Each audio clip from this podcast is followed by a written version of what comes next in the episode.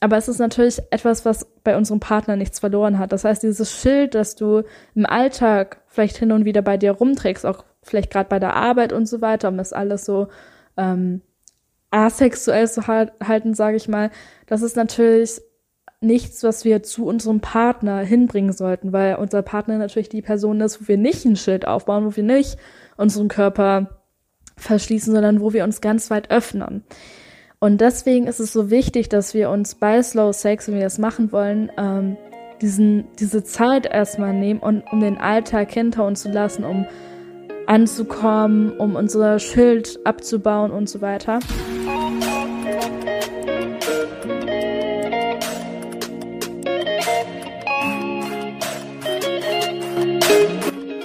Hallo und herzlich willkommen zu dieser neuen Folge von Feminine Vibe. Ich bin Tabea und ich freue mich, dass du dir die Zeit nimmst, um genau in diesem Moment diese Folge anzuhören.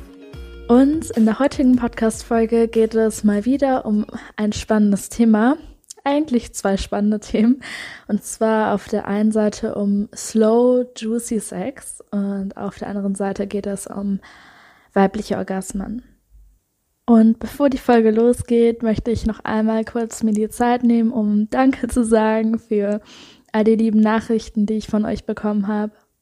Auf der einen Seite über Instagram, aber auch über Mail und ja, ich freue mich einfach jetzt immer mehr in den Kontakt zu kommen mit dieser kleinen Podcast-Community, die sich mittlerweile aufgebaut hat und mir ist einfach vor einiger Zeit klar geworden, dass es bis jetzt immer nur so eine One-Way-Street hauptsächlich war, dass ich immer diesen Podcast, ähm, diesen Podcast aufgenommen habe, was mir natürlich auch jede Menge Spaß macht, aber ich natürlich ähm, kein Feedback bekommen konnte, wirklich richtig, dass es immer nur so dieses ist, ich rede zu dir, aber du redest nicht mit mir. Und wenn ich hier mal ganz offen und äh, ehrlich sprechen darf, glaube ich, dass es einfach daran lag, dass ich super lange ein Problem hatte mit dem Thema Sichtbarkeit und äh, das gehe ich jetzt immer mehr an. Ich ziehe mich immer mehr aus meinem kleinen äh, Schneckenhaus heraus. Und ja, deswegen war es einfach besonders schön, all diese lieben Nachrichten zu lesen. Und äh, ich habe mich wirklich unglaublich gefreut. Also von Herzen danke dafür. Und falls du jetzt noch nicht auf Instagram mit mir connected bist, dann würde ich mich mega freuen, wenn du da vielleicht auch mal vorbeischaust, wenn du auch Insta hast. Und ansonsten hast du immer die Möglichkeit, über ähm, tabea.femininevibe.de mir eine Nachricht zu hinterlassen oder über das Kontaktformular über meine Website femininevibe.de, die jetzt wohl gerade ähm, ein bisschen überarbeitet wird. Deswegen ist die jetzt gerade erstmal down, weil ich ähm, da auch ein bisschen was Neues plane. Aber ansonsten bin ich da auch über das Kontaktformular erreichbar. Also schau gerne vorbei und äh, ich freue mich drauf, mich mit dir zu vernetzen und zu connecten.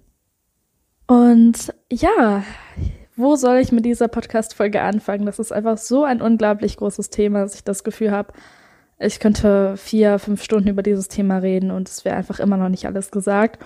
Und normalerweise nehme ich diesen Podcast eigentlich sehr ähm, frei auf. Also ich mache mir eigentlich immer nur so fünf Stichpunkte und laber dann einfach drauf los.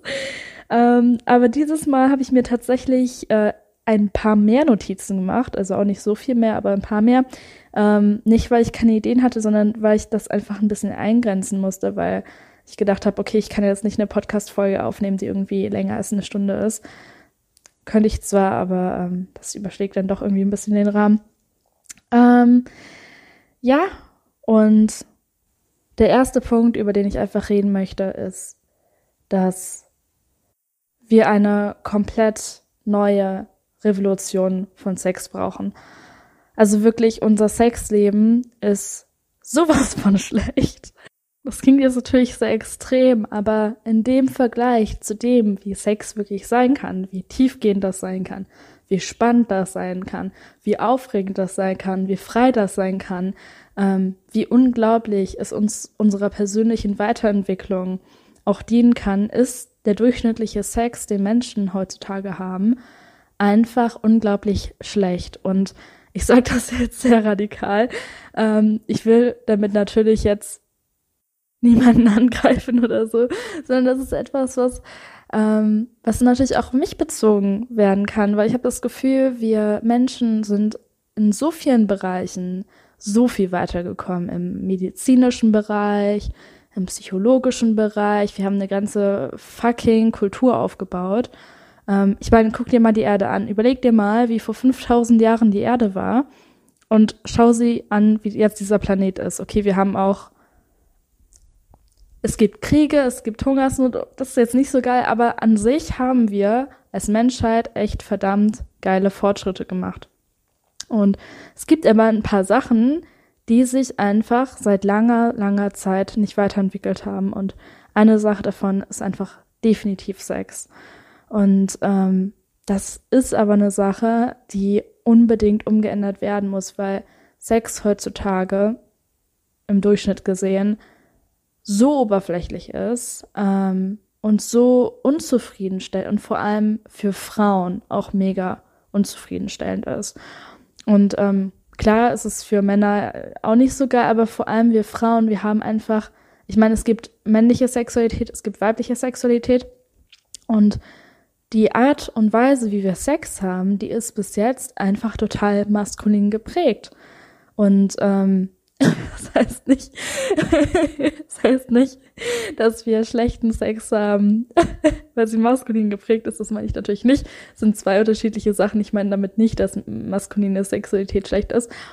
Ähm, aber wir haben halt nur diesen maskulinen Blickwinkel da drauf und weibliche Sexualität, die ist einfach noch komplett unterdrückt. Wirklich komplett unterdrückt, wenn ich mir angucke, wie es sein könnte ähm, wie ich weiß, wie es sein kann. Und dann gucke ich mir an, wie es heutzutage läuft, wirklich da.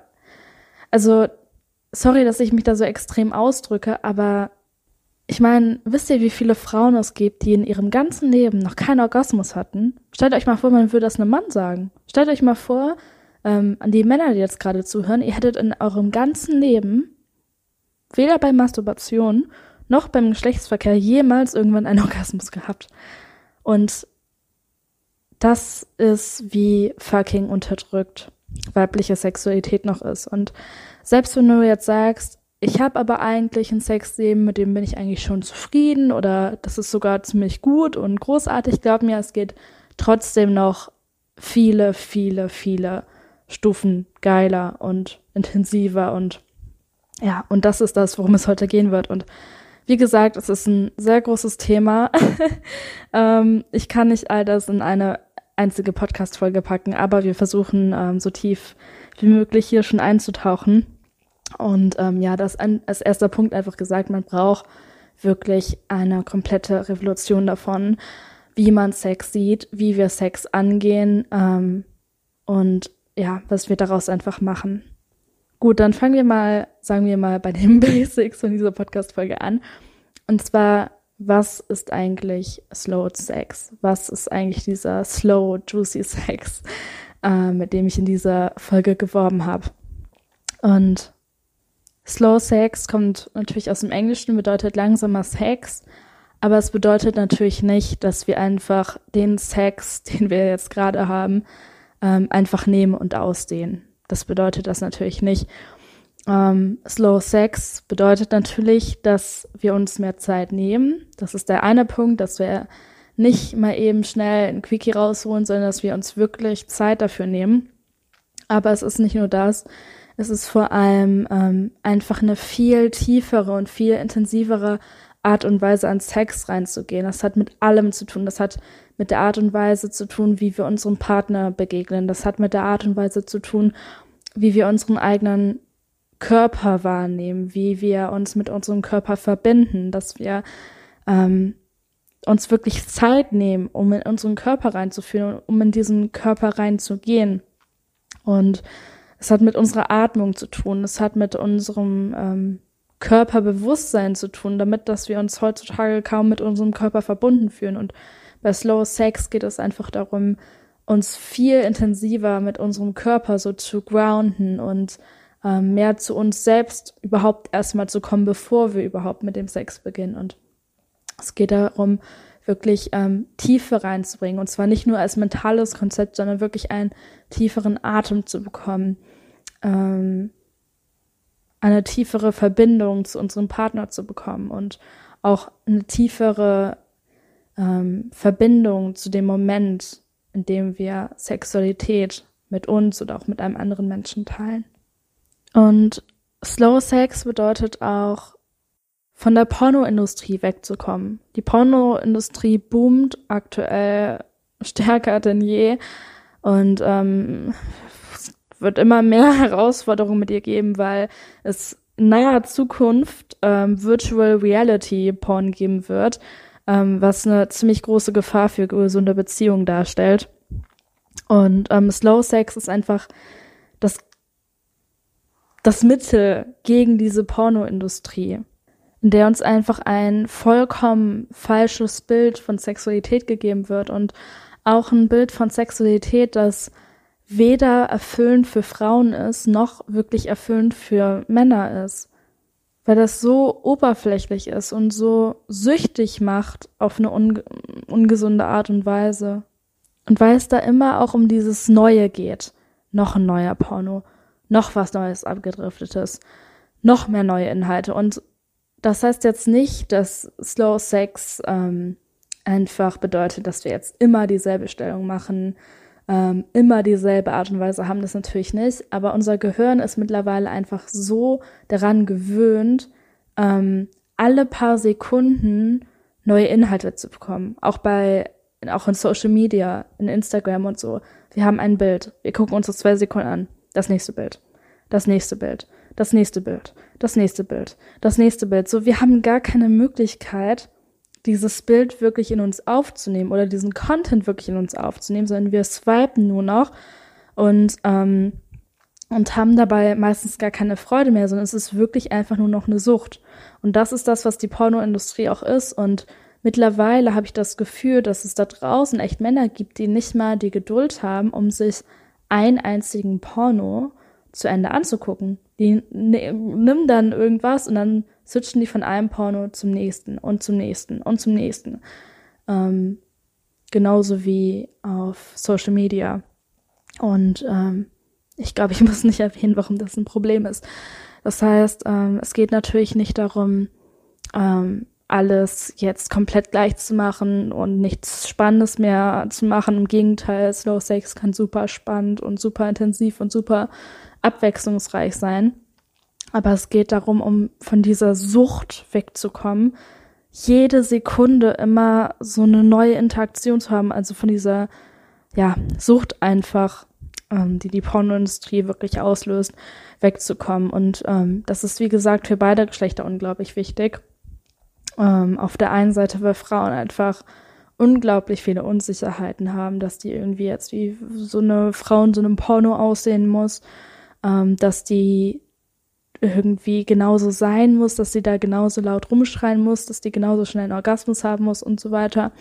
Und ähm, für Männer natürlich auch, weil ja, weil Männer auf der einen Seite Probleme mit ihrer Erregung bekommen können, ähm, wenn sie zu viele Pornos konsumieren und weil das auch schnell ähm, ein, eine Art Abdeckung werden kann für Einsamkeit, dass man, wenn man sich als Mann einsam fühlt, dass man ähm, sehr schnell in so Pornos ähm, sich verlieren kann. Und ähm, ja, Slow Sex ist ähm, einfach ein Gegenmittel dafür. Und Slow Sex ist natürlich etwas, was Paare betrifft, was Leute betrifft, die miteinander schlafen, aber das ist auch eine Art und Weise, wie wir uns selbst begegnen. Nicht nur in Masturbation, sondern generell mit unserer eigenen Sexualität, mit unserem eigenen Körper, mit unserem eigenen ähm, Verständnis, wer wir als sexuelles Wesen eigentlich sind. Ja, und ich merke schon, ähm, diese Podcast-Folge wird sehr lang werden. ja, dann ähm, vielleicht noch als Frage, bedeutet Slow Sex jetzt, ähm, dass man nur noch langsam Sex hat, bedeutet das, dass man jetzt kein Quickie mehr haben kann, ähm, dass man jetzt nur noch Mauerblümchen Sex hat oder so, natürlich nicht. Ähm, Slow Sex hat überhaupt nichts mit Mauerblümchen Sex zu tun, also wirklich gar nicht, gar nicht, gar nicht. Und ich sage das auch immer wieder, auch Tantra hat nichts mit Mauerblümchen Sex zu tun. Er kann genauso aussehen, ähm, wie du das haben möchtest. Er kann all die Fetische, all die Interessen, die du hast, können mit eingebaut werden und ähm, es kann kuschelig sein, es kann wild sein, es kann durchgeknallt sein, es kann ähm, einfach all das sein, was du dir persönlich wünscht, was du und dein Partner ähm, daraus macht. Und Slow Sex bedeutet jetzt natürlich nicht, dass du in deinem ganzen Leben kein Quickie mehr haben kannst. Also ich bin selber ein großer Freund von Quickies, also dagegen ist absolut nichts einzuwenden. Aber du wirst merken, dass du, wenn du häufiger Slow Sex ist, wenn du dir häufiger die Zeit nimmst und ähm, das nicht so schnell, schnell machst, sondern dir wirklich viel Zeit nimmst für dich und für deine Sexualität und für deinen Partner, dass auch Sex, der schneller sein wird, der ein Quickie ist oder sowas, ähm, dass selbst der tiefgehender sein wird. Und ähm, ja, wie gesagt, natürlich ist da nichts gegen Quickies einzusagen, äh, äh, nichts gegen Quickies einzuwenden, aber wenn man Slow Sex praktiziert, geht es schon hauptsächlich darum, sich viel Zeit zu nehmen. Das heißt, natürlich kannst du auch mal ein Quickie haben, aber das sollte dann eher so, ja, nicht eine Ausnahme sein, aber es geht schon darum, im Durchschnittlichen ähm, sich mehr Zeit zu nehmen. Und ich meine, ist es nicht auch eine schöne Sache, sich mehr Zeit zu nehmen für dich und deine Sexualität und deinen Partner? Ja, und äh, ja, als nächsten Punkt habe ich ähm, vier kleine Tipps für dich, wie du Slow Sex angehen kannst, ähm, worauf du achten solltest und ähm, ja, wie du einfach damit beginnen kannst, wenn du bis jetzt noch nicht so viel Erfahrung damit hast. Und ähm, der erste Punkt ist, schlaf nur mit jemandem, werd nur mit jemandem intim, ähm, dem du vertraust. Und das hat unglaublich viel mit Slow Sex zu tun, aber ich finde, das ist auch einfach eine Sache, die ähm, allgemein für Sex gelten sollte, dass du nur mit jemandem intim wirst, dem du wirklich vertraust. Und das muss jetzt nicht bedeuten, dass, ähm, äh, dass du jetzt erstmal fünf Jahre Beziehung mit jemandem haben musst, bevor du mit dem schläfst. Ähm, das natürlich nicht, aber besonders für Frauen ist es einfach unglaublich wichtig, weil diese tiefe Art und Weise von Sex, ähm, wie es bei Slow Sex, wie es bei Tantra und so weiter ist, die kannst du gar nicht mit jemandem haben, dem du nicht vertraust. Und bei Männern ist es genauso. Also ähm, Frauen, ich glaube, ich denke, für Frauen ist es generell noch wichtiger, dass sie einfach dieses Gefühl von Sicherheit haben. Ähm, weil Frauen auch einfach mehr diesen Zugang zu Slow Sex haben und zu tieferer Intimität und so weiter. Und ähm, für Männer ist es bei der Art und Weise, wie wir heute Sex haben, leichter, das auszustellen und dieses Vertrauen zu einer Frau nicht zu brauchen. Ähm, aber hier ist es auch einfach, wenn du ein Mann bist und du willst tiefgehendere Sexualität haben und das bedeutet nicht nur, dass du ähm, dass du, dass dieser Sex liebevoller und ähm, und so verbundener wird, sondern es bedeutet auch, dass der Sex einfach geiler wird und abwechslungsreicher und aufregender, ähm, dann kannst du es auch nur praktizieren mit einer Partnerin, der du vertraust. Und wie gesagt, das muss nicht unbedingt ähm, was damit zu tun haben, wie lange du eine Person kennst. Natürlich ist es so, dass du, wenn du jetzt mehrere Jahre schon in einer Beziehung bist, dass da natürlich mehr Vertrauen da ist als eine Person, mit der du jetzt erst auf ein paar Dates warst. Ähm, aber es gibt Beziehungen, die vielleicht schon seit einer Ewigkeit andauern, wo einfach kein Vertrauen da ist. Ähm, wo man äh, vielleicht irgendwie weiß, okay, die Person klaut mir jetzt nicht irgendwie mein Handy oder mein Portemonnaie oder sowas weg. Ähm, aber wo einfach dieses Vertrauen von, wenn ich falle, fängt die mich auf, ähm, die ist für mich da, wenn ich die brauche, wo dieses Vertrauen einfach nicht da ist. Und wenn du jetzt gerade ähm, an einem Punkt bist, wo du deinem Partner nicht vertraust, wo du das Gefühl hast, dass, ähm, dass da einfach so ein Struggle zwischen euch beiden ist, dann würde ich wirklich euch erstmal raten, erstmal daran zu arbeiten ähm, bevor du an die Sexualität rangehst. Das heißt, bei Slow Sex besonders, aber auch allgemein bei Sex, ich würde, also ich werde wirklich nie wieder in meinem Leben Sex haben mit einem Menschen, dem ich nicht vertrauen kann, weil, weil es ist, ist nicht möglich, diese, äh, also erstens will ich in meinem Leben auch ähm, gar keine andere Form mehr von Sex haben, also Sex, der wirklich verbunden ist und, und der tiefgehend ist.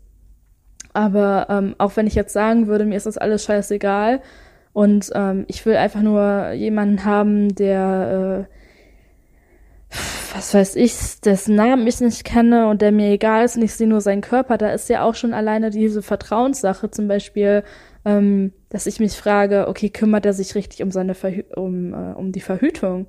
Wenn ich jetzt sage, ich gehe auf eine Party, ähm, schnapp mir da irgendeinen One-Night-Stand, ich habe keine Ahnung, wie der heißt und habe irgendwie besoffen Sex mit dem, ähm, woher soll ich wissen, ob der mit seinem Kondom richtig umgehen kann?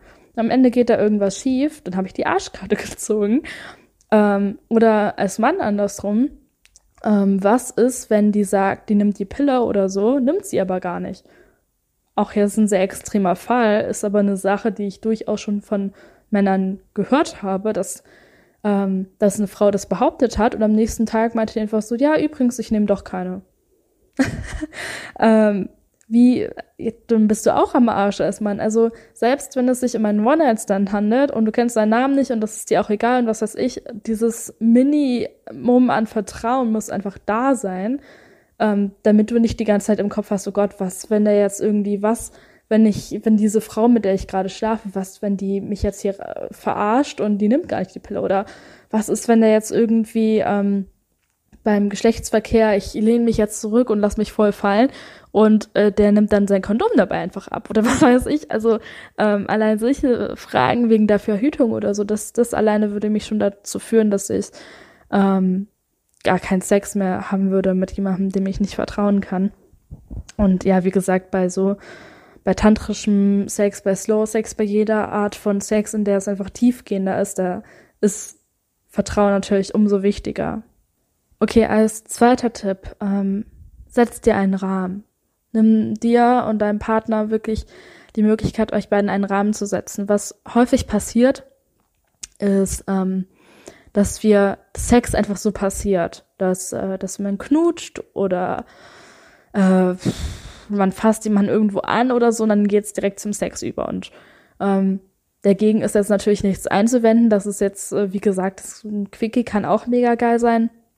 Das heißt jetzt nicht, dass du das immer machen musst, wenn du Sex hast. Das ist jetzt eine Sache, die sehr speziell auf Slow Sex bezogen ist, ähm, dass ihr einfach, bevor ihr anfangt, ähm, Sex zu haben, dass ihr euch erstmal die Zeit nehmt, um aus diesem Alltagsstress rauszukommen. Weil häufig, gerade wenn wir irgendwie viel zu tun haben bei der Arbeit oder beim Studium oder so, sind unsere Gedanken da, ist unser Kopf da unser Körper ist angespannt. Vielleicht, wenn du jetzt als Frau einen stressigen Tag hattest, vielleicht ähm, bist du durch die Stadt gegangen und dich haben ständig irgendwelche Männer angeguckt und dir war das super unangenehm und dieser Stress ist immer noch in deinem Körper drin.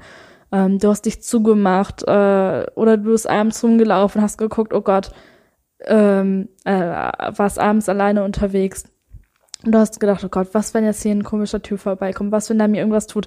Und was dann passiert als Frau, dass du deinen Körper zu machst. Du machst dein Herz zu, du machst deinen Körper zu, du machst deine Ausstrahlung zu, deine weibliche Ausstrahlung ganz automatisch, ähm, damit du von Männern nicht, äh, nicht so wahrgenommen wirst, damit du dich vor denen so schützen kannst.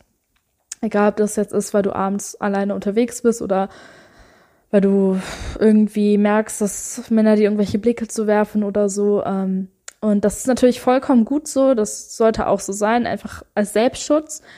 Aber es ist natürlich etwas, was bei unserem Partner nichts verloren hat. Das heißt, dieses Schild, das du im Alltag vielleicht hin und wieder bei dir rumträgst, auch vielleicht gerade bei der Arbeit und so weiter, um das alles so ähm, asexuell zu halten, sage ich mal, das ist natürlich nichts, was wir zu unserem Partner hinbringen sollten, weil unser Partner natürlich die Person ist, wo wir nicht ein Schild aufbauen, wo wir nicht unseren Körper verschließen, sondern wo wir uns ganz weit öffnen. Und deswegen ist es so wichtig, dass wir uns bei Slow Sex, wenn wir das machen wollen, ähm, diesen, diese Zeit erstmal nehmen, und, um den Alltag hinter uns zu lassen, um anzukommen, um unser Schild abzubauen und so weiter. Und ähm, ich würde wirklich sagen, falls du die Zeit hast, falls du und dein Partner die Zeit habt, ähm, nehmt euch wirklich erstmal Zeit für euch alleine, um einfach anzukommen. Und das kann ähm, für Männer wäre es eine gute Möglichkeit, falls ihr eben die Zeit habt, dass man als Mann irgendetwas macht, wo man das Gefühl hat schon mal, dass man einen Erfolg hatte. Das heißt, ähm, Männer sind ja eher so ein bisschen auf Ziel orientiert, wollen Leistung bringen und so weiter und haben dann immer Angst, dass die beim Sex irgendwie nicht genug leisten können oder so. Das heißt, als Mann ist jede Übung gut, ähm, wo du ein bestimmtes Ziel hast und du erreichst das. Zum Beispiel Sport. Vorm Sex einfach, wie gesagt, ihr müsst es nicht machen. Aber falls ihr Zeit habt, vielleicht falls, falls ihr eh zusammen wohnt oder ähm, ihr habt irgendwie ein super, super langes Date oder ihr verbringt das Wochenende miteinander oder so, dass vielleicht der Mann sich einfach so, jeder nimmt sich vielleicht so eine halbe Stunde Zeit und ähm, der Mann macht zum Beispiel ein bisschen Sport ähm, oder erledigt irgendeine Aufgabe, die er lange vor sich hingedrückt hat. Also macht irgendwas, wo er so ein bisschen das Gefühl hat, er hat was erreicht. Und als Frau ist eine super Möglichkeit, um einfach so ein bisschen ähm, ja, das Selbstbewusstsein zu steigern und vor allem aus diesem Alltagsstress rauszukommen, einfach so freie Bewegung, einfach ein bisschen tanzen, ein bisschen sinnliche Musik auflegen, ähm, die Hüfte ein bisschen schwingen und vor allem die Hüfte öffnen. Das ist, oh, es ist so ein Game Changer. Also ähm, einfach die Hüfte kreisen lassen. Du musst keine super geile Bauchtänzerin sein dafür oder so. Einfach die Hüfte ein bisschen kreisen lassen. Ähm, diesen Stress einfach ausatmen, Liebe einatmen ähm, oder dich vielleicht einfach hinlegen und, und dein Herz öffnen und einfach eine halbe Stunde für dich sein und sagen, okay, ich bin jetzt in Sicherheit, hier sind keine komischen Männer, die mich angrapschen wollen, hier sind, hier ist keine dunkle Gasse, durch die ich alleine laufe, ich bin jetzt zu Hause, ich bin bei meinem Partner, ähm, ich bin in Sicherheit, ich bin in Liebe, alles ist in Ordnung, ich kann mich jetzt öffnen und dich einfach nur hinlegen und dich in diese Sicherheit fallen lassen. Das ist auch eine super ähm, Übung als Frau. Das heißt, das wäre einfach mein Tipp an dich, dass du, falls ihr wirklich viel, viel Zeit habt, dass jeder von euch sich vielleicht so eine halbe Stunde oder eine Stunde oder vielleicht auch einfach nur zehn Minuten ähm, die Zeit nimmt und einfach ein bisschen was für sich macht, so ein bisschen aus diesem Alltag herauskommen und ein bisschen mehr vor allem in die eigene Energie gehen, als Mann, als in die maskuline Energie, als Frau in die feminine Energie. Wie gesagt, hier nochmal ganz wichtig, das sage ich immer dazu, stereotypmäßig, wenn jetzt der Mann die weibliche Energie übernehmen möchte und die Frau die männliche Energie oder du bist irgendwie lesbisch und hast eine Partnerin und die übernimmt dann den männlichen, alles vollkommen in Ordnung. Ich rede jetzt hier über, über Stereotypen. Das heißt, der Mensch, der in die männliche Energie reingehen möchte, geht in seine männliche Energie rein. Der weibliche Mensch, der ähm, in seine weibliche Energie reingehen möchte, macht so eine weibliche Übung. Und ähm, und ja, und dann setzt man sich einfach einen Rahmen zusammen und bevor man Sex hat, bevor man überhaupt anfängt, sich großartig zu küssen, zu berühren und so weiter, ähm, kann man erstmal eine Verbindung herstellen. Ähm, und zwei wunderbare Übungen, äh, mit denen man das machen kann, ist entweder indem man zusammen atmet ähm, oder Eye Gazing. Und ich werde das beides kurz erklären, was es eigentlich ist. Ähm, was bedeutet Atmen? Atmen ist einfach so, das ist Atmen, das ist so ein wichtiges Thema, darüber könnte ich schon allein wieder eine ganze Podcast-Folge machen. Aber unser Atem bestimmt einfach die Art und Weise, wie wir, wie wir leben. Und falls du dich jetzt mit diesem ganzen Thema Breathwork noch nicht beschäftigt hast, fragst du dich vielleicht erstmal, okay, das ist doch nur mein Atem. Was hat das jetzt mit gutem Sex zu tun? Aber unsere ganze Energie, die wir haben, das hat mit unserem Atem zu tun. Und ähm, falls du Sportler bist, falls du dich irgendwie sportlich betätigst, wirst du merken, was für einen Unterschied das macht, ähm, wie gut du atmest, ob du wirklich eine gute Sauerstoffzufuhr hast oder nicht. Und falls du äh, keine Ahnung hast, wovon ich rede, geh mal joggen. Einfach nur eine Minute, einmal ums Haus joggen, einmal um die Wohnung joggen. Ähm, und mach das einmal, während du richtig tief ein- und ausatmest. Und dann mach es einmal, während du die Luft anhältst. Und dann wirst du merken, wovon ich rede, ähm, dass die ganze Energie, die durch deinen Körper fließt, ähm, und sexuelle Energie ist eben auch eine Energie, einfach mit deinem Atem zusammenhängt. Und das, was du beim Sex machst, wie tiefgehend der Sex ist, wie gut die Verbindung zwischen euch beiden ist, wie tiefgehend das ist. Es hat unglaublich viel, unglaublich viel, wirklich unglaublich viel mit dem Atem zu tun.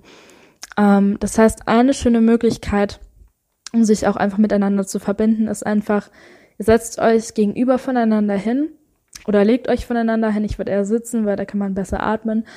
Ähm, nehmt euch vielleicht irgendwie ähm, an, den, an den Händen oder die Frau kann sich auf den Schoß vom Mann setzen, was auch immer für euch bequem ist.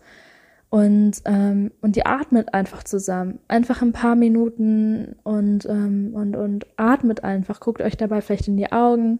Ähm, ihr könnt euch das, äh, die Hand gegenseitig aufs Herz legen und ähm, atmet einfach gemeinsam. Und zwar so richtig tief ein- und ausatmen. Nicht so hektisch, sondern wirklich richtig tief ein- und aus. Und ähm, eine andere schöne Übung, die man machen kann, ist Eye Gazing. Und Eye Gazing ist nichts anderes als einfach ganz still in die Augen des anderen zu gucken. Aber ähm, dabei möglichst ohne irgendwelche Gedanken. Also anstatt jetzt in die Augen von anderen zu gucken und daran zu denken, oh Gott, ich muss noch die Wäsche machen oder irgendwie darüber nachzudenken, wie schön jetzt die Verbindung von euch beiden ist.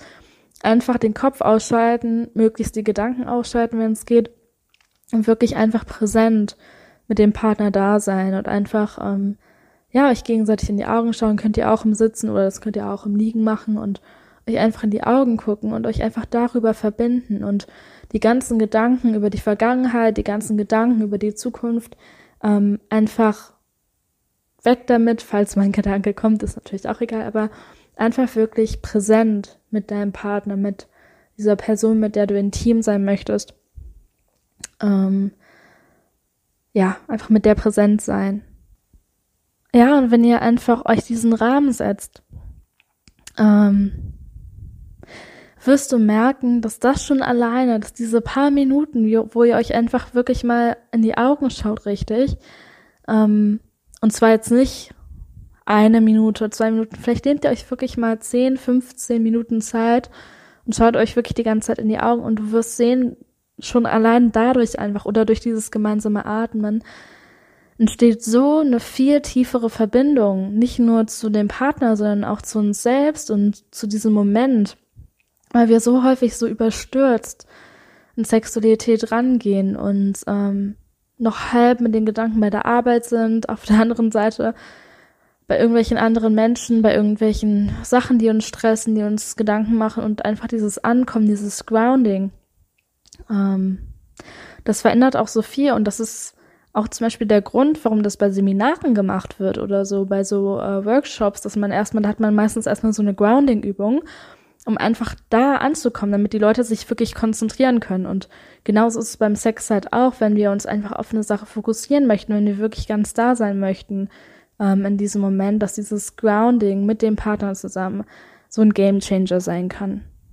Ja, und was auch zu diesem Rahmen dazugehört, ist, ähm, eine Intention zu setzen und sich mal für sich zu fragen, warum möchte ich eigentlich mit meinem Partner schlafen? Und ähm, da kann man erstmal sagen, ja, weil es halt geil ist. Ja, natürlich ist Sex geil, aber ähm, frag dich doch mal, abgesehen davon, was ist die Intention, mit der du ähm, deinem Partner begegnen, begegnen möchtest? Möchtest du die Liebe zu ihm stärken? Möchtest du ähm, mit ihm zusammen sexuelle Praktiken erforschen? Möchtet ihr was Wildes, Neues ausprobieren? Wollt ihr ähm, ein Abenteuer zusammen erschaffen? Möchtest du dich selbst als Mensch durch Sex besser kennenlernen? Also es gibt so viele Gründe, warum man Sex haben kann. So viele Gründe mehr als, ja, ist geil. Ähm, was natürlich auch ein sehr guter Grund ist. Aber ähm, ja, frag dich einfach mal für dich selbst, ähm, oder vielleicht auch mit deinem Partner zusammen, was ist die Intention, warum ihr heute Sex habt? Und ähm, daraus muss man jetzt nicht irgendwie so eine Debatte machen und dann schreibt man sich das in sein, ähm, in sein Sextagebuch auf, heute die und die Intention. Das meine ich natürlich nicht. Aber dass man einfach ähm, ein, ein Ziel hat. Und wie gesagt, ähm, wir setzen uns ja auch für alles andere Mögliche eine Intention. Beim Sport setzen wir uns eine Intention. Ähm, dass wir stärker werden wollen oder athletischer oder abnehmen möchten oder so. Ähm, bei einem Business-Meeting setzen wir uns eine Intention. Äh, bei so vielen Sachen setzen wir uns eine Intention. Warum nicht beim Sex? Und das kann auch etwas sein, was verbindend ist und was auch immer wieder, ähm, ja, so eine, so eine äh, Verbindung wieder zum Partner erschaffen kann, wenn man mit den Gedanken dann doch mal abdriftet ähm, oder wenn irgendwas schief geht oder so, kann diese Intention, die man sich vorher gesetzt hat, ähm, ja, ein, dahin einfach wieder zurückbringen. Und dabei, was ganz wichtig ist, ist, dass man sich einen Rahmen natürlich auch gemeinsam setzen kann. Aber wenn man nach maskulinen Eigenschaften geht und nach femininen Eigenschaften, nach weiblicher und nach männlicher Energie, ähm, ist es eine Aufgabe eigentlich vom Männlichen, diesen Rahmen zu setzen. Und ähm, wie gesagt, es ist jetzt super individuell, wie er das als Paar ähm, macht. Ob ihr jetzt sagt, ähm, wir machen das 50-50, einer ist mal in der maskulinen Energie, einer ist mal in der femininen Energie. Ähm, ob man sagt, man switcht das, also an einem Tag ist jemand mal ganz krass in seiner männlichen Energie, an einem anderen Tag mal ganz krass in der weiblichen Energie, oder ob man wirklich sagt, okay, ich bin als Frau beim Sex immer in meiner femininen Energie und der Mann immer in seiner männlichen Energie. Das ist von, bei jedem Partner, bei jedem Paar unterschiedlich. Ähm, das ist auch etwas, was man für sich einfach herausfinden muss. Ähm, ich finde auf jeden Fall nicht, dass man als Frau immer in der weiblichen Energie sein muss und als Mann immer in der männlichen. Ich bin zwar als Frau super gern in meiner weiblichen, femininen Energie ähm, und bin das auch zu 95 Prozent der Zeit, aber zu fünf Prozent der oder zehn Prozent der Zeit bin ich eben auch mal in meiner männlichen Energie. Ähm, aber egal, ähm, egal wer das jetzt übernimmt, derjenige, der die männliche Energie übernimmt, ähm, der ist hauptsächlich eigentlich zuständig für ähm, den Rahmen um den zu halten. Das heißt, beim Maskulin geht es beim Sex einfach darum, einen Rahmen zu halten, eine Intention zu setzen, ähm, Sicherheit zu geben, ähm, zu führen. Und ähm, ja, das Feminine ist so verantwortlich für die ganze sexuelle Energie, die da ist, für ähm, die Schönheit, für die Ästhetik, für Hingabe, für ähm, das Emotionale, für das Öffnen der Herzen. Das heißt, wie gesagt, ihr könnt diesen Rahmen ähm, gerne auch gemeinsam setzen, falls es euer Ding ist. Aber es macht halt einfach Sinn, dass derjenige das vor allem übernimmt, ähm, vor allem diesen Rahmen schafft, der eben die männliche Energie übernimmt. Damit die feminine Energie sich da halt wirklich reinfallen lassen kann. So, und ähm, der nächste Tipp ist, und das habe ich eben eigentlich schon gesagt beim Grounding, aber ich will das nochmal als extra Tipp sagen, weil es nicht nur beim Grounding eine Rolle spielen sollte, beim Ankommen, beim Intention setzen, sondern generell beim ganzen Schlechtsverkehr ist einfach atmet tief und ruhig. Und ich habe das eben gesagt, ähm, oder ein Beispiel genannt mit dem Sport, warum es so wichtig ist, dass wir ähm, gut atmen. Aber es ist eben nicht nur schön, wenn man mit dem Partner zusammen tief ein- und ausatmet, um, ähm, um einfach anzukommen, um präsent zu sein, sondern auch beim Sex generell. Versuch da einfach darauf zu achten, dass du wirklich tief ein- und ausatmest, weil beim Sex passiert das so schnell, dass wir so richtig hektisch atmen und so richtig angespannt atmen und gerade kurz vor einem Orgasmus unseren ganzen Körper anspannen und ähm, die gerade die Männer dann so so dahin hecheln.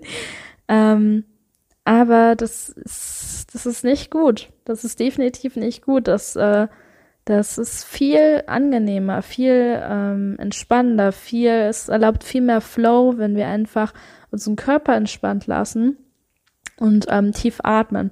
Und das ist etwas, was eine Gewöhnungssache ist. Wenn du jetzt dein ganzes Leben lang immer Sex so hattest, wie es in den Pornos gezeigt wird, ähm, wie man es beim Masturbieren lernt, dass man einfach seinen Atem anhält, dass man stockend atmet, dass man seinen Körper anspannt, gerade kurz vor einem Orgasmus. Es dauert einfach Zeit, unsere, ähm, unser System darauf auszurichten, ähm, Sex damit zu haben. Und hier ein kleiner Tipp an die Männer oder generell auch, was du als, als Frau, wenn du einem Mann davon erzählst, sagen solltest, dass es bei Männern ganz normal ist, dass wenn man ähm, anfängt langsam zu atmen, man hat es vorher aber noch nicht gemacht beim Sex, ähm, tief ein- und auszuatmen, dass man seine Erregung verlieren kann. Und das liegt einfach daran, dass unser Körper daran einfach so gewöhnt ist, ähm, dass wir in unserem Kopf Erregung einfach mit Schnelligkeit und mit Angespanntheit verbunden haben. Weil klar, wenn wir jetzt, seit wir anfangen, uns selbst zu berühren, ähm, jahrzehntelang immer dieses gewöhnt sind, dass wir so schnell atmen, natürlich verbindet unser Kopf irgendwann Schnelligkeit und Angespanntheit ähm, mit sexueller Erregung. Das heißt, falls du das als Mann ähm, anfängst, das zu machen, dieses tiefe Atmen, das ist ganz, ganz normal, dass man am Anfang eventuell seine Erektion verliert. Und ähm, das ist als Frau einfach super wichtig, dass wir die Männer darin dann unterstützen und dann ähm, ja und ihnen das Gefühl geben, dass es eben in Ordnung ist, weil super viele Männer haben Angst davor, dass die ähm, ja kein Hoch kriegen, dass die ähm, dass die Erregung nicht stark genug ist und denken irgendwie, das hat was mit ihrer Männlichkeit zu tun oder so. Und es ist für uns als Frauen einfach eine super wichtige Aufgabe, den Männern das Gefühl zu geben, dass es in Ordnung ist, ähm, dass es ein, ein Teil vom, äh, von dem Weg ist und dass es nichts damit zu tun hat, dass sie jetzt weniger männlich sind oder so, sondern dass es wirklich einfach eine Konditionierung ist. Es ist genauso wie wenn du einen negativen Glaubenssatz hast, der totaler Schwachsinn ist.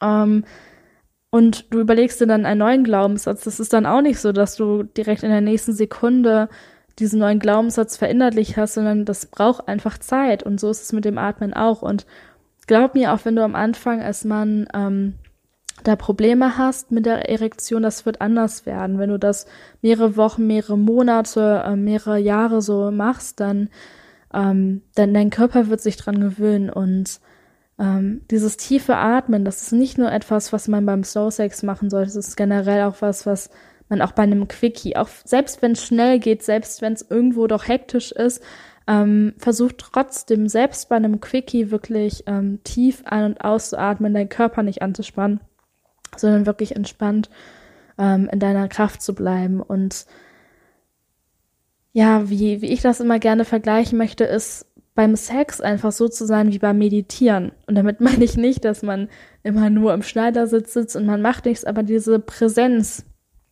ähm, die man beim Meditieren hat, dieses, ähm, dieses tiefe Atmen, dieses, dieser, diese Entspannung von dem Körper, das ist einfach so ein Idealzustand vom Körper, den wir gerne beim Sex übertragen dürfen. Das heißt, wie gesagt, natürlich nicht, das heißt jetzt nicht, dass du dich nicht bewegen sollst und so wie bei der Meditation ganz ruhig sein soll, aber einfach dieses, ja, dieses Atmen, dieses Entspannte, das dürfen wir gerne in unsere Sexpraktik mit aufnehmen. Ja, und ähm, dann ist der nächste Punkt, die nächste Frage, wie sieht Slow Sex denn eigentlich aus? Jetzt habe ich viel ähm, im Konzept gesprochen, ich habe gesagt, wie man da gut reinstarten kann, aber wie sieht denn Slow Sex eigentlich genau aus? Ähm, wie kann man sich das vorstellen? Also, wie gesagt, Slow Sex kann zärtlich sein. Ähm, es bedeutet aber nicht, dass er nicht wild sein kann. Und das ist für mich ein ganz großer Unterschied, dass viele Leute denken, entweder du hast so Slow Sex, langsam Sex und der ist dann zärtlich und der ist immer in der Missionarstellung. Oder du hast so einen wilden, abgedrehten Sex und dann atmest du ganz schnell und bist hektisch und das, das ist einfach nicht so. Ähm, das heißt, so Sex kann natürlich so zärtlich sein und er kann in der Missionarstellung stattfinden und Mauerblümchen-Sex sein und dagegen habe ich auch überhaupt nichts, weil ich mag das selber total gerne manchmal. Aber ähm, natürlich, die meisten Menschen stehen ja nicht nur auf solchen Sex, sondern auch auf Sex, der vielleicht ein bisschen abgedrehter ist, der ein bisschen wilder ist. Ähm, wie gesagt, muss auch nicht so sein, wenn du nicht auf wilden Sex stehst, ist auch vollkommen in Ordnung, aber viele Menschen sind ja so, dass die, ich, und ich höre das gerade oft bei Männern, dass sie sagen, ja, Tantra und Slow Sex ist sehr ganz nett, aber ähm, ich will jetzt nicht immer nur so liebevoll, ich will ja auch mal ein bisschen wilder und was abgedrehtes und das kann man wunderbar, wirklich wunderbar miteinander verbinden. Und ein Beispiel, den ich dafür einfach mal nenne, ist einfach so ähm, BDSM oder Bondage oder sowas ähm, oder sämtliche anderen Fetische, die man irgendwie haben kann. Das kann man wunderbar mit Slow Sex verbinden. Und ähm, was Slow Sex einfach bedeutet, ist, dass du, wie gesagt, dir die Zeit nimmst, um diesen Rahmen zu setzen, ähm, eine Intention zu setzen, einfach wirklich anzukommen und dass du eben nicht wirklich drauf losstürzt. Das heißt, ähm, dass du erstmal anfängst, vielleicht zum Beispiel, dass ihr euch ähm, gegenseitig streichelt, ähm, dass es nicht direkt ähm, darum geht, um den Orgasmus und darum, ganz schnell die Frau zum Kommen zu bringen, sondern dass man sich wirklich Zeit nimmt. Und das ist für Frauen einfach so unglaublich wichtig, weil Frauen ähm, brauchen auf der einen Seite viel, viel, viel, viel, viel mehr Zeit für einen Orgasmus als ähm, Männer. Außer es geht um einen klitoralen Orgasmus. Darauf werde ich nochmal drauf eingehen. Aber Frauen brauchen einfach in der Regel mehr Zeit. Und für Männer kann das auch nicht schaden, sich Zeit zu nehmen. Das heißt, ähm, selbst wenn man auf wilden Sex steht, heißt es ja nicht, dass es nicht langsam anfangen kann. Und ich finde vor allem auch, dass das sich auch gerne ähm, ja auch miteinander vermischen kann, dass man vielleicht ganz langsam anfängt, ganz zärtlich anfängt mit sanften Berührungen, vielleicht mit einer Massage. Und das heißt dann nicht, dass es später nicht wilder werden kann. Aber wenn man sich einfach erstmal ein bisschen Zeit nimmt, sich in die Augen schaut, ähm, wie gesagt, eine Massage ist definitiv einer der schönsten Arten und Weisen, damit anzufangen. Ähm, ja, das muss ja nicht dem entgegenstehen, dass es später nicht wilder ähm, oder auch schneller zugehen kann. Ähm, aber Slow Sex bedeutet wirklich einfach, sich vor allem Zeit für den Anfang zu nehmen. Und was bei Slow Sex vor allem auch eine Rolle spielt, ist, nicht so diesen Fokus zu haben auf Orgasmen und auf Kommen und so weiter, was viele Männer irgendwie denken, ist, dass die bei einer also beim Sex vor allem eine Frau zum Kommen bringen müssen und das ist das ist nicht die Hauptsache. Also natürlich ist es schön, einen Orgasmus zu haben und es gibt auch die Möglichkeit, multiple Orgasmen zu haben. Gerade bei Slow Sex ist die Wahrscheinlichkeit für multiple Orgasmen ähm, einfach viel größer. Aber das sollte eben nicht im Zentrum stehen. Das heißt, ich habe manchmal Sex und ich habe keinen einzigen Orgasmus. Und das ist vollkommen in Ordnung. Also man muss nicht bei jedem Sex den man hat, einen Orgasmus haben. Und ähm, ja, das heißt, beim Slow Sex geht es nicht um dieses, ich komme zum Höhepunkt und das ist das, worauf man die ganze Zeit hinarbeitet, sondern es geht einfach um den jetzigen Moment. Es geht darum, sich auf das Jetzt zu, äh, zu fokussieren und ähm, ja, quasi so äh, dem, dem Sprichwort ähm, entgegen zu, wie sagt man das, dem Sprichwort zu entsprechen, äh, nicht das Ziel ist wichtig, sondern der Weg. Oder so ähnlich. Ich weiß nicht mehr, wie das Sprichwort heißt, aber so ähnlich irgendwie nicht, nicht das Ziel ist wichtig, sondern der Weg dahin. Sollte das sein, was wichtig ist. Ja, und was bei Slow Sex auch eine große Rolle spielen kann, ist diese Sinne, unsere Sinne anzurühren und ähm, ja, und auch diese Empfindung einfach stärker zu machen. Das heißt, ähm, was man da zum Beispiel wunderbar zusammen machen kann, ist Baden. Ähm, und vielleicht auch so, so ein Badesalz oder sowas verwenden. Irgendwas, womit man so die Haut ähm, massieren kann und durchbluten kann. Weil wenn unsere Haut durchblutet ist, werden unsere Empfindungen einfach viel, viel intensiver und dann können Berührungen vom Partner einfach viel besser aufgenommen werden, wenn unsere Haut durch, gut durchblutet ist. Das heißt, ähm, falls ihr eben Zeit habt, falls ihr Slow Sex macht, versucht zum Beispiel mal zusammen zu baden, ähm, euch mit irgendwas einzucremen, ähm, vielleicht so Massageroller zu besorgen und eure Haut wirklich damit gut zu durchbluten. Und ähm, ja, und mit Slow Sex kann man auch einfach die, die, ähm, ja, so ein kleines Abenteuer mit den Sinnen machen. Man kann zum Beispiel sich die Augen verbinden ähm, und die Berührung ganz langsam durchgehen lassen. Und man kann zum Beispiel auch, anstatt immer dieses ähm, schnelle Greifen nach Körperteilen, sage ich mal, ähm, einfach mal so ganz langsam über den Rücken kratzen ähm, oder ja, einfach mal so sich Zeit nehmen, um wirklich jede Stelle vom Körper des Partners zu, ähm, zu erforschen. Und man kann dabei zum Beispiel auch eine, eine Feder verwenden oder, oder eine Peitsche für die Leute, die ein bisschen kinky sind. Also man kann einfach ähm, ganz viel mit der Haut zu spielen. Was ich persönlich auch sehr interessant finde, ist zum Beispiel Kerzenwachs, ähm, was man natürlich mit Vorsicht genießen sollte. Wie gesagt, das bedeutet jetzt nicht, dass du es unbedingt machen musst. Ähm, das sind einfach nur mal ein paar Ideen, die ich im Kopf habe, oder so Eiswürfel oder so. Wie gesagt, wenn es nicht dein Ding ist, ähm, dann gar kein Problem.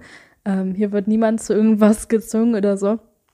Aber ähm, einfach alles zu nehmen, ähm, was die Sinne so, so ein bisschen intensiver aktiviert oder zum Beispiel auch mit Gerüchen spielen, irgendwie ähm, ätherischen Ölen arbeiten oder ähm, Duftkerzen aufstellen, so um das Bett herum und, und so mit diesen Gerüchen, ähm, ja, das einfach so, so ganz in sich aufnehmen. Oder auch mit Musik. Es gibt wunderbare, schöne Tantra-Musik, ähm, die man auf YouTube oder auf Spotify findet. Einfach mal so Tantra-Musik oder Erotic Music oder äh, sinnliche Musik oder sowas eingeben. Da gibt es wirklich super viel. Ähm, und was natürlich besonders schön ist, ist für mich persönlich, also wie gesagt, es ist immer eine Frage von dem, ähm, was, was, jeder Mensch selbst so mag. Ähm, aber ich finde es schön, wenn einfach auch alle Sinne ähm, so zusammengebracht werden. Also wenn man ähm, diese Durchblutung hat, dass man sich so gegenseitig massiert ähm, oder diese Feder mit einbauen lässt, dass man im Hintergrund vielleicht eine schöne Musik laufen lässt, ähm, dass man Gerüche im Raum hat, die sehr angenehm sind, dass man das Licht auch so hat, dass man eine schöne Umgebung hat. Das ist überhaupt auch ein guter Tipp, ähm, sich die Zeit nehmen, um, ein schön, um das Zimmer schön zu machen. Das ist, das ist ein super guter Tipp, den hätte ich eigentlich eben erwähnen sollen. Ähm, ja, das Zimmer einfach ordentlich haben, ein schönes Licht haben, vielleicht Kerzen aufstellen, ähm, einfach diesen Raum, sprichwörtlich auch einen Raum schaffen für, für schöne Sexualität. Also dieses, wirklich dieses Sinnliche, und damit meine ich wirklich das Sinnliche, ähm, das mit einbauen lassen, weil ganz häufig bei so schnellem Sex ist man so, das ist so, man geht so ein bisschen in dieser Lust verloren und ist in dieser Lust drin. Und viele Leute finden, finden das ja unglaublich spannend und unglaublich romantisch, in seiner Lust verloren zu gehen. Aber ich finde das viel schöner, statt in dieser Lust verloren zu gehen, damit so zu spielen. Und, ähm, und ja, nicht so drin zu sein, oh Gott, jetzt hier und dann hier und dann hier und ich nehme das schon gar nicht mehr richtig wahr, was eigentlich passiert, sondern ganz bewusst wahrzunehmen, was passiert, ganz bewusst wirklich zu fühlen, wie sich dein Partner anfühlt und zu riechen, wie dein Partner riecht und zu sehen, wie der Körper von deinem Partner aussieht, ähm, das ist, das ist so unglaublich erotisch für dich. Und ähm, ja, und beim Soul Sex kann man vor allem auch die Zeit nehmen, sich seinen Partner wirklich anzuschauen und ähm, vielleicht auch mal die Geschlechtsteile vom Partner sich wirklich anzuschauen, gerade bei den Frauen, ähm, dass ein Mann wirklich mal, es gibt auch so interessante Sexspielzeuge, die man äh, Eis, ach nee, warte, ich sollte jetzt keine Werbung machen, die man auf speziellen ähm, ähm, ähm, Sexspielzeugen äh, Online-Seiten bekommen kann, ähm, mit denen man zum Beispiel so Lupen oder sowas, mit denen man äh, wirklich die Geschlechtsteile oder generell den Körper von einem Menschen ähm, besser beobachten kann und sich diese Zeit zu nehmen, wirklich mal ähm, vor allem die Geschlechtsteile von seinem Partner anzugucken und zu berühren und nicht äh, irgendwie den Penis zu nehmen und zu sagen, okay, ich wichse da jetzt einmal durch und das war's, sondern wirklich mal zu sehen, wie, wie sieht der Schwanz von meinem Partner wirklich aus? Wie fühlt er sich wirklich an?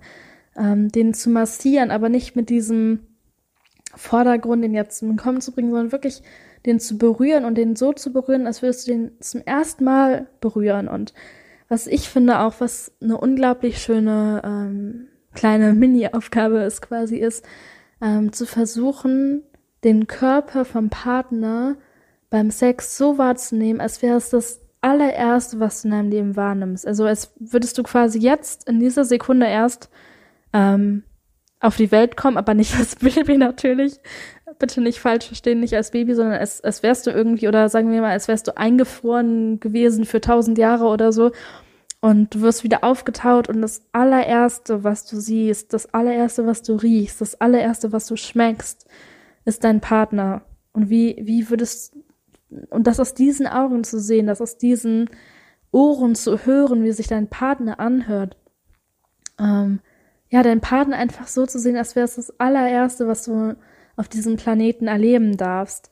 Mit dieser Neugierde daran zu gehen, das ist, finde ich, ähm, ja auch so das, was, was Slow Sex ausmacht. Und ja, ich merke schon, ich habe diese Podcast-Folge wird wirklich lang. Ähm, es gibt noch unglaublich viel mehr, was ich über Slow Sex sagen könnte, aber ich muss an diesem Punkt leider mal ähm, einen Schluss finden. ähm, ja, damit diese Podcast-Folge nochmal irgendwann zum Ende kommt. Ähm, gut, also kommen wir zum zweiten Thema. Und zwar zu weiblichen Orgasmen. Und ähm, ja, es tut mir jetzt leid. Ähm, ich hatte mir es eigentlich so vorgestellt, dass ich eine halbe Stunde über Slow Sex rede und eine halbe Stunde über ähm, weibliche Orgasmen. Aber da das jetzt schon eine Stunde dauert, will ich jetzt versuchen, das ein bisschen kürzer zu fassen. Ähm, falls es nicht ausreicht, mache ich einfach irgendwann in den nächsten Wochen noch mal eine zweite Folge darüber. Aber auch bei weiblichen Orgasmen, ähm, oh, es gibt so viele, das, ihr könnt mir gar nicht glauben, wie viele weibliche Orgasmen es gibt. Es gibt so unglaublich viele. Ähm, die Wissenschaft kann sich auch gar nicht wirklich einigen darauf, wie viele es eigentlich gibt. Aber ich habe mir jetzt mal überlegt, was sind meiner Meinung nach so die ähm, vier wichtigsten wichtig ist vielleicht das falsche Wort, aber was sind so die Orgasmen, die man vielleicht als Frau kennen sollte oder vor allem auch als Mann? Ähm, oder ja, mit dem man vielleicht so am meisten anfangen kann. Also es gibt wirklich viel mehr. Es gibt zum Beispiel auch einen Nippelorgasmus und sowas. Ähm, aber sehr, sagen wir mal, ein bisschen spezieller. Deswegen habe ich mich jetzt einfach auf vier Orgasmen fokussiert, die ich jetzt ein bisschen mit euch durchgehen werde. Und ähm, ich werde auch ein bisschen über männliche Orgasmen reden und sagen, ähm, wo sich quasi ein weiblicher und männlicher Orgasmus, äh, wo die sich ähnlich sehen, also welcher weiblicher Orgasmus und welcher männlicher Orgasmus ähm, quasi so ein bisschen gleich ist und wo sich das alles unterscheidet. Also ich werde gleich auch nochmal ganz kurz ähm, auf männliche Orgasmen eingehen. Aber fangen wir erstmal mit den weiblichen an. Und der erste Orgasmus, die erste Orgasmusart, die ich für dich heute habe, ist der Klitoris-Orgasmus. Und das ist der Orgasmus, der, ich bin mir nicht ganz sicher, aber ich würde schon sagen, quasi die häufigste Form von ähm, Orgasmus bei Frauen ist. Und auch der Orgasmus, der am schnellsten erreicht werden kann, aber dafür auch der Orgasmus, der am oberflächlichsten ist. Und das bedeutet nicht, nur weil er oberflächlich ist, dass der jetzt schlecht ist oder dass er nicht spannend sein kann, aber es ist, wie gesagt, trotzdem der oberflächlichste. Und er ist auch derjenige, der am wenigsten Vertrauen erfordert. Das heißt, wenn du einen One-Night-Stand hast, wenn die Frau zum Orgasmus kommt, ist die Wahrscheinlichkeit am höchsten, dass es ähm, durch die Klitoris ist, weil es, wie gesagt, oberflächlich ist, wenn man diese tiefe Verbindung dafür nicht braucht. Und ähm, ja, weil es einfach am schnellsten geht. Und ja, was kann man darüber sagen? Ähm, Klitorisorgasmus ist im Endeffekt, pff, ich weiß gar nicht, was man, muss man dazu so viel sagen? Also es gibt verschiedene Arten und Weisen, ähm, wie Frauen da gerne stimuliert werden möchten. Ähm, das ist vielleicht auch nochmal ganz interessant für Männer, für die Männer, die jetzt gerade zuhören. Ähm, aber im Endeffekt, das, was ich eigentlich bis jetzt von den meisten Frauen gehört habe, ähm, was die gerne mögen, ist einfach kreisende Bewegungen. Das heißt, du kannst natürlich ähm, nach oben und unten machen, zur Seite und so weiter, aber die meisten Frauen mögen es eigentlich, wenn du es ähm, einfach in kreisenden Bewegungen machst und da ist jede Frau unterschiedlich. Also auch ähm, die Empfindlichkeit von der Klitoris ist bei jeder Frau unterschiedlich. Ähm, das ist generell ein sehr, sehr, sehr, sehr ähm, sensibler Punkt. Das heißt, äh, ja, die, die Frauen, ich, ich sage das jetzt eigentlich eher für die Männer, die zuhören, weil ich auch weiß, ähm, dass es einige Männer hier zuhören und wahrscheinlich äh, interessiert das auch gerade dieses Thema viele Männer. Deswegen für die Männer unter euch, das ist bei jeder Frau einfach unterschiedlich. Ähm, und da, da muss man einfach fragen, also generell auch, hier nochmal als kleiner ähm, Randtipp an, an, an die Frauen. Ähm, wenn du Sex hast mit deinem Partner, dann kommunizier ganz offen, was du magst und was du nicht magst, weil dein Partner weiß es nicht. Das heißt, du musst es ihm irgendwie kommunizieren. Ähm, am besten durch, durch Laute, die du gibst, ähm, einfach durch deine spontane Reaktion. Ähm, aber falls es vielleicht nicht so möglich ist, kannst du auch einfach Worte benutzen. Also kannst du ihm auch einfach sagen, ja, das mag ich, das mag ich nicht so.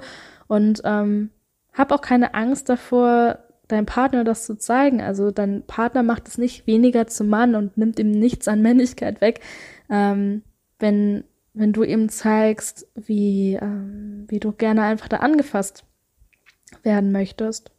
Und ich würde sagen, wenn du jetzt als Frau generell, ähm, wenn es dir schwerer fällt, einen Orgasmus zu haben oder wenn du vielleicht in deinem ganzen Leben auch noch nie einen hattest, würde ich äh, dir wirklich empfehlen, mit der Klitoris anzufangen. Das ist eigentlich der, ähm, ja, wie gesagt, der Punkt, an dem es am einfachsten ist, an dem es am wenigsten Zeit braucht und wo dieses Vertrauen auch einfach nicht so tief sein muss. Also für Frauen, die wirklich Schwierigkeiten haben mit Orgasmus, ähm, Orgasmen, ist das eigentlich die beste Möglichkeit, um anzufangen. Und ähm, auch wenn du jetzt gerade als Frau keinen Partner hast oder das auch einfach alleine probieren möchtest, ist der klitorale Orgasmus definitiv die beste Möglichkeit, ähm, um dich auszuprobieren. Und du kannst einfach mal, ja, du kannst deine Klitoris einfach mal anfassen, kannst schauen, was sich am besten anfühlt und kannst dich dann da langsam rantasten.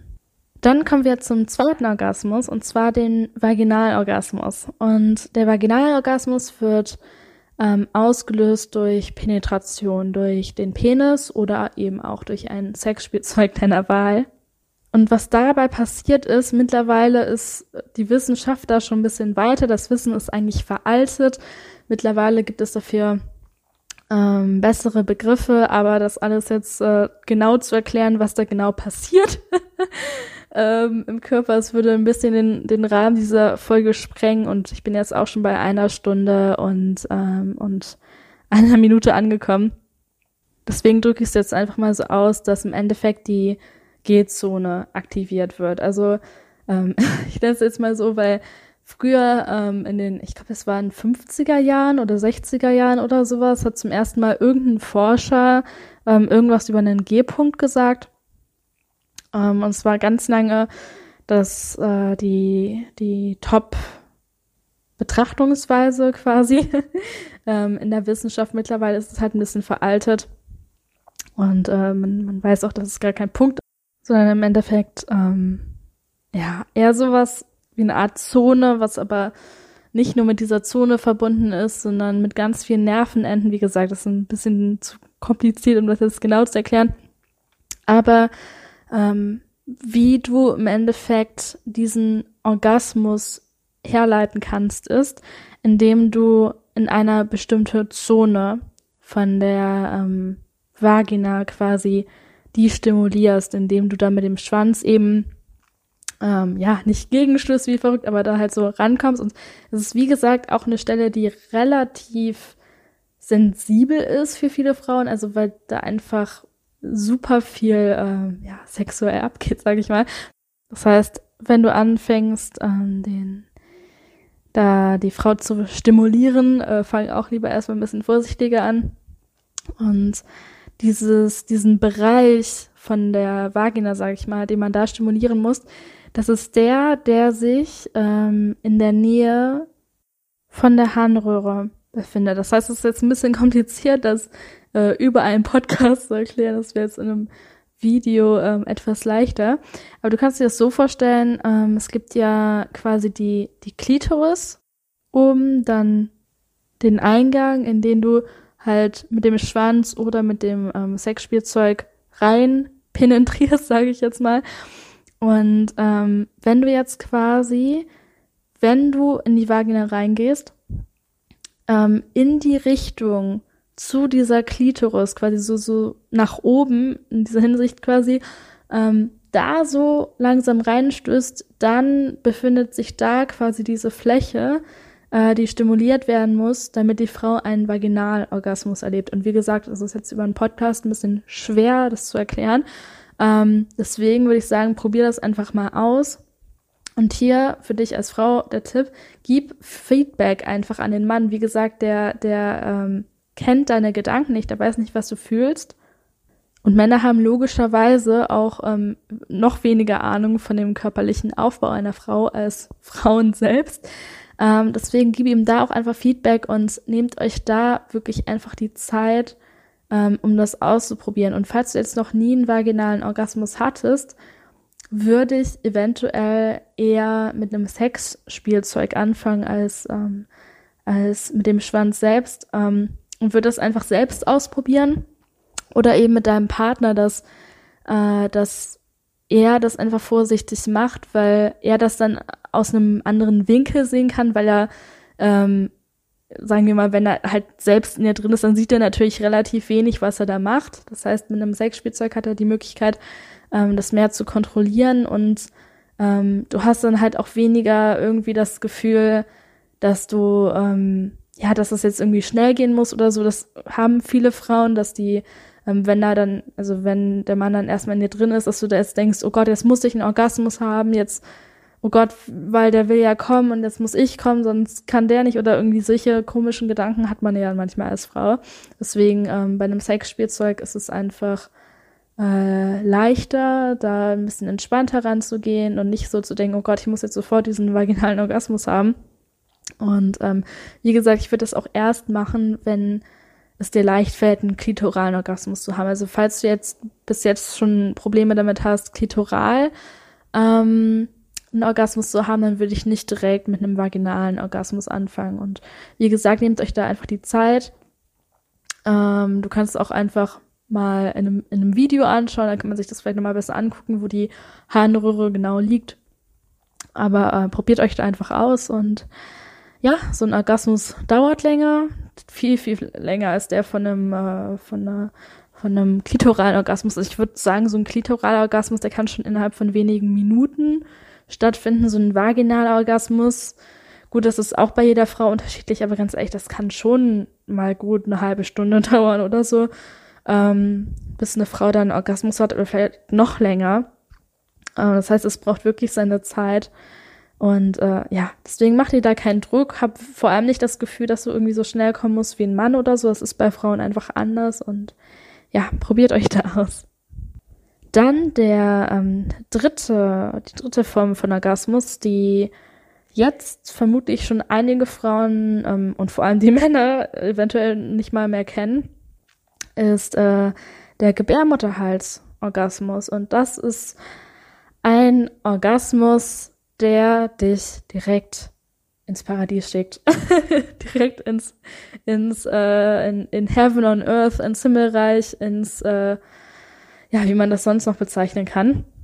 Eigentlich in himmlische Zustände ähm, begleitet, aber es ist, äh, ja, es ist ein sehr tiefgehender Orgasmus, aber es ist auch ein Orgasmus, der viel schwieriger zu erreichen ist und ähm, ja, und wo wirklich viel, viel, viel, viel, viel Vertrauen notwendig ist. Und ich weiß noch, als ich ähm, meine ersten Erfahrungen hatte mit dem Gebärmutterhals, äh, mit der Stimulation davon, und ich wusste ganz lange Zeit gar nicht, wie unglaublich, also ich, ich wusste, dass da irgendwie was ist, aber ich wusste gar nicht, wie unglaublich stimulierend das sein kann und was da alles für krasser Shit abgehen kann in meiner Gebärmutter. Ähm, und ich weiß noch, als ich angefangen habe, da mal mit einem Mann gemeinsam das anzufangen, dass ich angefangen habe zu weinen. Ähm, und zwar immer wieder, immer wieder, wenn, wenn der irgendwie versucht hat, den zu stimulieren, musste ich immer wieder anfangen zu weinen. Weil es einfach so, ja, ich, ich kann das gar nicht beschreiben. Also unsere Gebärmutter hat einfach unglaublich viel auch mit unserer Weiblichkeit zu tun. Also sie macht nicht unsere Weiblichkeit aus. Wie gesagt, es gibt auch Frauen ohne Gebärmutter. Das heißt jetzt nicht, dass du eine Gebärmutter haben musst, um, ähm, um, um weiblich zu sein. Aber da sind einfach unglaublich viele Nerven drin und auch energetisch gesehen ist da einfach unglaublich viele sexuelle Energie. Und das ist ja auch das, ähm, wo nicht umsonst ähm, nach dem ja, yogischen Prinzip da äh, das zweite Chakra liegt, was für, für Freude, für sexuelle Energie steht. Ähm, wow, Gebärmutterhals. Orgasmus ist wirklich so ein riesiges Thema. Ähm, ich habe dazu tatsächlich eine ganze Podcast-Folge aufgenommen. Das heißt, falls du dir die mal anhören möchtest, kann ich sie dir sehr empfehlen. Ich glaube, das heißt sechste Gebärmutter, bla bla irgendwas. Ich kann das gerne in den Show Notes verlinken. Ähm, da spreche ich nochmal ganz intensiv darüber. Ich erwähne das jetzt gerade, weil, ähm, wie gesagt, die Podcast-Folge schon so unglaublich lang geworden ist ähm, und ich darauf achten muss, dass ich jetzt nicht äh, nochmal in, in eine ganze weitere Stunde reinkomme. Ähm, aber was ich dir jetzt in dieser Folge schon sagen kann, ist einfach, dass ähm, ein Gebärmutterhals-Orgasmus, das ist wirklich, das ist wie so eine Explosion. Also ich weiß gar nicht, wie man das beschreiben soll, aber es ist wirklich, es ist eigentlich, man kann es wirklich sagen, es ist eine spirituelle Erfahrung. Also ich weiß gar nicht, wie man das anders beschreiben kann. Es ist wie so, es ist, wenn man auf Drogen, ähm, da kommt man auch auf wirklich so abgedrehte Zustände, als hätte man entweder ganz lange meditiert oder als hätte man irgendwie so Gras geraucht, irgendwas. Also man ist super entspannt, man ist irgendwie in, einer, in einem ganz anderen Universum gefühlt oder fühlt sich mit allem irgendwie verbunden und es ist wirklich, vor allem, es ist so emotional und es bindet dich so sehr ähm, an dein, an dein Partner auch, aber es ist auch etwas, was so viel ähm, Vertrauen erfordert. Und vor allem ist es einfach so, dass wir Frauen, ähm, was unter anderem übrigens auch dazu führt, dass wir so krasse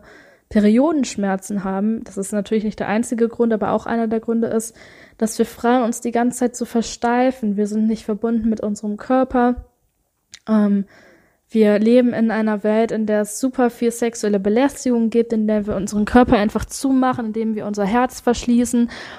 Ähm, und wir leben auch in einer Welt, in der Sexualität nicht wirklich tiefgehend und liebevoll und slow und juicy und das alles ist, sondern wo Sex sehr hektisch ist, sehr auf den Orgasmus bezogen und so weiter, sehr schnell an dieses Ziel kommen wollen. Und ähm, das ist einfach, das führt dazu, dass Frauen ähm, sich um ihre Gebärmutter herum sehr stark verkrampfen. Und normalerweise, eigentlich, ähm, ist es nicht so gedacht, dass wir um diese Stelle herum Schmerzen haben. Das heißt, wenn du jetzt zum Beispiel ähm, äh, Analsex hast, ist es vollkommen normal, dass es am Anfang weh tut. Weil, gut, das macht Spaß und so weiter, aber es ist jetzt natürlich gesehen erstmal nicht so gedacht, dass du äh, Sex in deinem Arsch hast, so, um das mal sehr kon konkret auszudrücken. Das heißt, wenn du Sex hast, äh, Analsex hast, dann ist es normal, dass man am Anfang diese Schmerzen hat, dass man erstmal maskieren muss und was weiß ich alles. Ähm, aber um den Gebärmutterhals herum ist es eigentlich nicht natürlich, Schmerzen zu haben. Das ist eigentlich nicht der natürliche Zustand, ähm, in dem unsere Gebärmutter sich befindet. Aber dadurch, dass wir emotional uns als Frauen so zuschotten, unseren Körper so zu machen und so anspannen die ganze Zeit, ähm, führt das dazu, dass du am Anfang, wenn du da stimuliert wirst, dass es übertrieben wehtun kann. Und zwar nicht nur auf einem äh, physischen Level, sondern auch auf einem psychischen Level. Das heißt, wie gesagt, ich habe angefangen wirklich zu weinen und ich wurde da am Anfang eine Minute, zwei Minuten stimuliert. Ich konnte nicht mehr. Ich konnte wirklich nicht mehr. Das tat scheiße weh.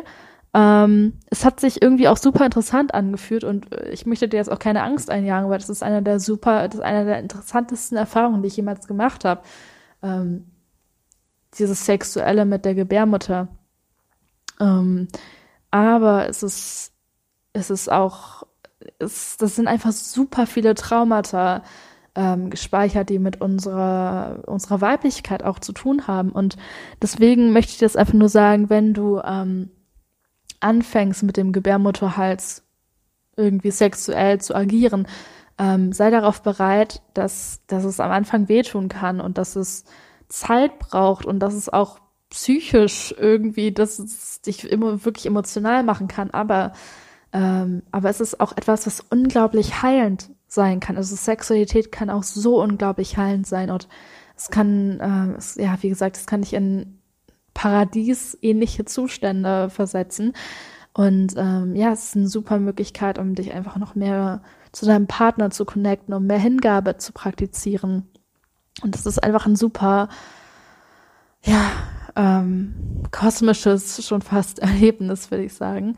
Ähm, aber wie gesagt, ich habe diese Podcast-Folge dazu aufgenommen. Ich würde wirklich, wenn du, wenn dich dieses Thema Gebärmutter, Gebärmutterhals, Orgasmus, Sexualität mit der Gebärmutter, falls dich das interessiert, ähm, hör dir wirklich gerne diese Podcast-Folge an, weil ich da nochmal viel, tief, äh, viel tiefer drauf eingehe.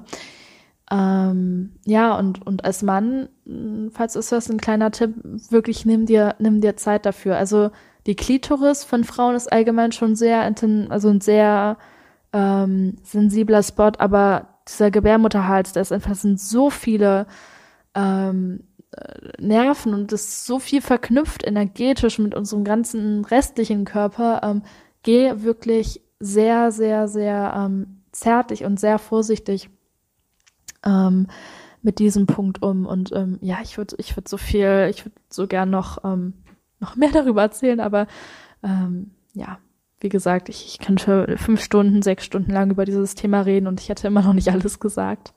Ach so, vielleicht noch ein Punkt, äh, den hätte ich vielleicht schon am Anfang sagen sollen, ähm, weil viele Frauen das tatsächlich nicht wissen, wo eigentlich der Gebärmutterhals ist. Ähm, der Gebärmutterhals ist etwas, äh, das ist, muss man auch gucken, also das ist nicht bei jeder Frau zu jedem äh, Zeitpunkt ähm, deines Zyklus fühlbar. Das heißt, der Gebärmutterhals ähm, bewegt sich über deine Periode, über deinen Zyklus hinaus, ähm, bewegt er sich hoch und runter. Ähm, das heißt, es kommt jeweils darauf an, ob du zum Beispiel gerade deine Periode hast oder ob du gerade ähm, dein, dein äh, Eisprung hast, ob der weiter oben sitzt oder weiter unten. Wenn du deine Periode hast, sitzt der äh, grundsätzlich erstmal weiter unten, als wenn du deinen dein Eisprung hast. Aber ist auch bei jeder Frau unterschiedlich und ähm, es kann auch sein, dass du ähm, den in manchen, äh, in manchen Zeiten deines Zyklus auch gar nicht spüren kannst. Und ähm, wie sich das einfach anfühlt, ist, es fühlt sich meiner Meinung nach an so ein bisschen wie so eine Rosine eigentlich. Ähm, so ein bisschen so, so, so äh, rillig, kann man das sagen? Wie so Rillen, so fühlt sich das ungefähr an. Ähm, und wie du das einfach spüren kannst als Frau, falls du es noch nie gemacht hast, gibt sehr viele Frauen, die haben das noch nie gemacht. Ich war auch erst irgendwie äh, 19 oder sowas, als ich zum ersten Mal überhaupt meinen Gebärmutterhals äh, gefühlt habe. Und ähm, die beste Möglichkeit, um das überhaupt erstmal zu fühlen, ist, indem du in die Hocke gehst. Also du ziehst dich unten herum aus, ähm, du gehst in die Hocke und du nimmst einfach zwei Finger, deinen äh, Zeigefinger und deinen Mittelfinger und steckst sie in deine Vagina rein ähm, und äh, fühl und, und steck die wirklich so tief wie möglich rein und führ da einfach mal ein bisschen ab, versuch wirklich so weit nach oben reinzugehen, wie es möglich ist.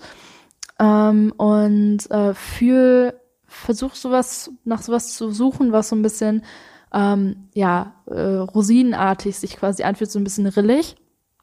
Und äh, ich kann dir auch einfach empfehlen, such einfach mal auf Google nach dem Gebärmutterhals.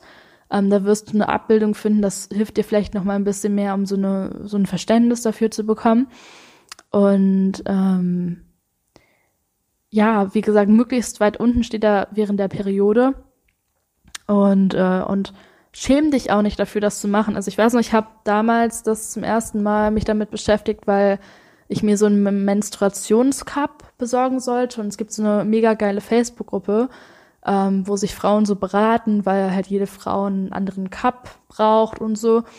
Und äh, da sollte man halt auch angeben, wie hoch der, ähm, der Gebärmutterhals steht und ich habe so gedacht, so was? Also ich wusste, es gibt einen Gebärmutterhals, und ich so, hä, wie hoch der steht, wie soll ich den ertasten? Ich wusste damals nicht mal, dass man den irgendwie ertasten kann. Ich wusste zwar, dass der existiert wegen, äh, wegen Biounterricht und so, ähm, aber ich wusste gar nicht, was es eigentlich genau ist. Und ähm, ja, ich meine, man steht damit als Frau ja auch nicht so im Kontakt. Ähm, wie ein Mann jetzt mit seinem Schwanz im Kontakt steht unbedingt, weil das ja alles innen drin ist, wenn man das nicht so außen, wie ein Mann das eben hat. Ähm, jetzt habe ich ein bisschen den Faden verloren. Ähm, ja, genau, wegen der Scham, richtig. Das heißt, als ich das gemacht habe, das sollte man während der Periode äh, machen, ähm, habe ich mich total dafür geschämt. Das ist eigentlich total bescheuert, weil es ist mein Körper, ähm, bei dem ich hier auf dieser Erde rumlaufe und ich habe das gemacht einfach für Menstruation, also für total praktische Dinge, die nicht mal irgendwie was mit Sex zu tun hatten. Und ich habe mich super geschämt. Und das kann gut sein, dass du, wenn du dich hinhockst, du dann erstmal denkst, oh Gott, was zur Hölle mache ich hier eigentlich? Ähm, aber mach es trotzdem. Also ich sage das nochmal, das kann man sich als Mann vielleicht nicht so unbedingt vorstellen, aber als Frau, ähm, und das ist auch ein gutes Beispiel dafür, wie unterdrückt unsere Sexualität wirklich ist.